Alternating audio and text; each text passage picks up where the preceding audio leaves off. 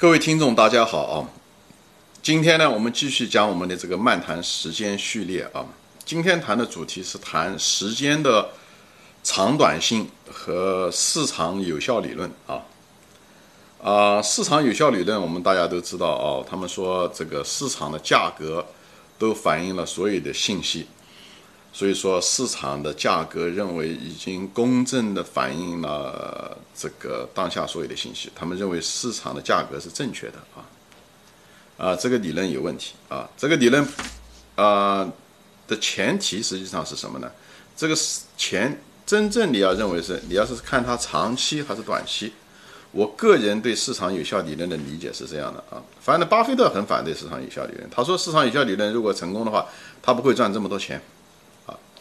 呃，而且长时间的可以赚这么多钱啊！如果市场以下理理论一个最大的说，市场的价格是随机的，以后所有的东西都反映到这个价格里面去了。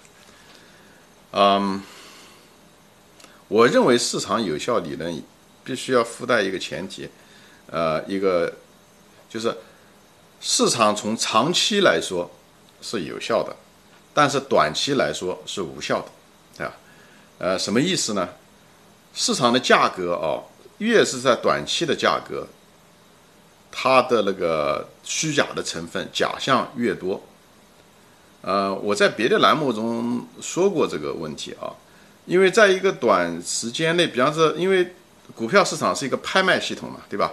在呃不断的有人叫价，卖方他说呃最最后最愿意出的最低的价的那个人，对吧？和那个最愿意出最高价的人是他们两个成交的。对不对？所以那个价格反映的只是这两个人，一个最低，就是一个最愿卖的，一个是最愿买的人成交的。所以那个，但大多数人都没有卖嘛，对不对？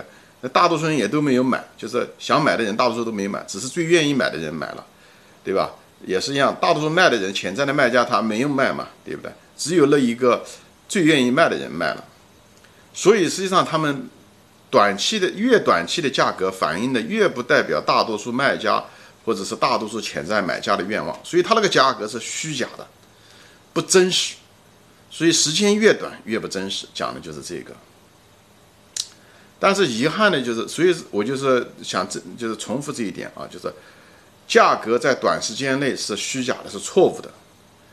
而另外一方面呢，对于消息呢，其实市场上消息。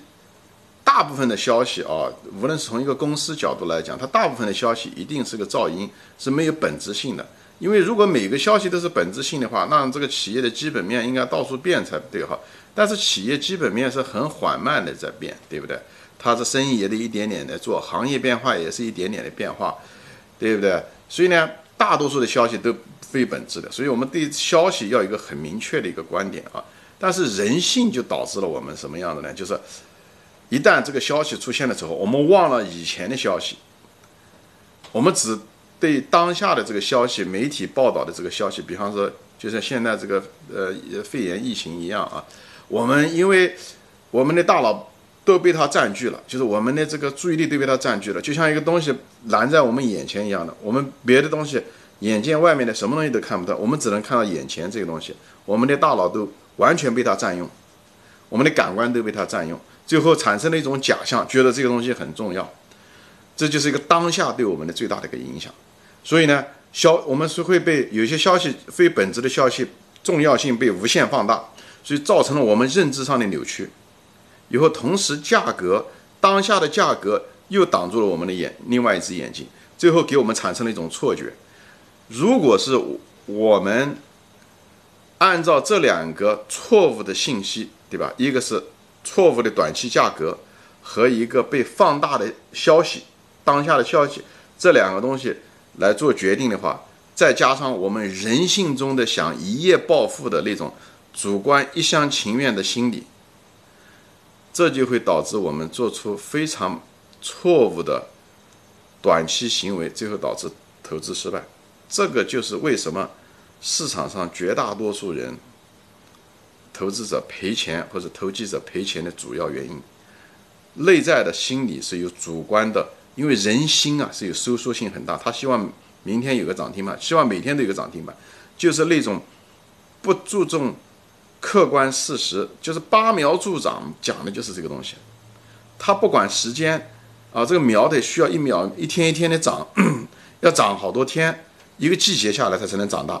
他罔顾这个事实，就是因为心里面希望这个苗长，所以他拔，他最后把苗拔死了。这个这个预言是，这是非常真实的一个体现了我们的这个人性啊，就是喜欢主观超过客观的东西，以后再加上这些短期的被这个短期的价格出虚假的假象迷惑，以及信息的当下信息的过度放大，导致了我们绝大多数的这个投资者失败的原因在这。好吧，嗯，这就是时间性的短期的谬误，所以尽量的投资不要短期的核心逻辑就在这里。巴菲特说，投价值投资者要长期，并不是长期是最好的方法，实在是短期太，呃，太差，就是短期错误太多，风险实在是太大，所以我们应该避开不能做的事情啊。那么从长期来说呢，就是市场有效理论长期是合理的，为什么呢？中国有一句话，就是叫做“路遥知马力，日久见人心”啊。一旦长期了以后呢，这个企业经营中的很多不确定性啊，比方说它投资中啊有些不同步啊，对不对？它的报表跟经营中实际上他们是不同步的，对不对？有的时候它企业投资的一些东西，也许报表上利润并不很好，但呢过一两年就会好很多，而且它反而成本下来了，利润反而多了。所以这些东西它不同步啊。还有一些企业造假的时候，你当时发现不了啊，以后慢慢的，他只要造假，他最后总会冒露出来的，因为他一些有毒资产就会出来，对不对？或者是也许企业是因为运气的原因啊，对不对？比方这个疫情，疫情导致了很多企业，呃，它这个销量就不好啊，利润不好，但是它迟早好的企业它最后回去了，差的企业可能就完蛋了，所以它是一个大浪淘沙的一个过程，但它需要时间啊，它需要时间，所以有的时候暂时的好运气，也许让。呃，好的企业显，呃呃，就差的企业不显得很差，呃，坏运气也许是好的企业不显得好，但时间一拉长，这个东西就出来了，好吧？所以呢，我就主张，就是只要投资者啊，投机者吧，就是投机者，你只要减少投机的频率，把时间拉长，你这个收益率都会提高，你亏损都会少。大家可以试一试，就减少交易的频率都会是这样子，啊，所以。需需要时间拉长，企业从企业经营的角度来讲，它很多不确定性就会被暴露出来。这样的话，价格最后会反映到这个企业的价值啊。还有就是这个呃价值价格要回归这个价值，也需要一个时间嘛，也需要一个时间，对不对？这是个天道，天道呢，它一定有，但是天道什么时候需要多长时间，这个东西呢，呃，我们说不清楚。就是这个东西是靠天，所以叫天道，不是人道。就是你人道是靠自己的臆想，靠自己的一厢情愿，那最后的结果一定不好，好吧？就是我就是谈一谈这个时间的长短，对我们投资成功，就是我们的注意力是到底是在应该在时间长上把时间拉长看，这样我们成功的概率就会大。不要看着短期，无论是短期的价格也好，消息也好，这个东西会被我们。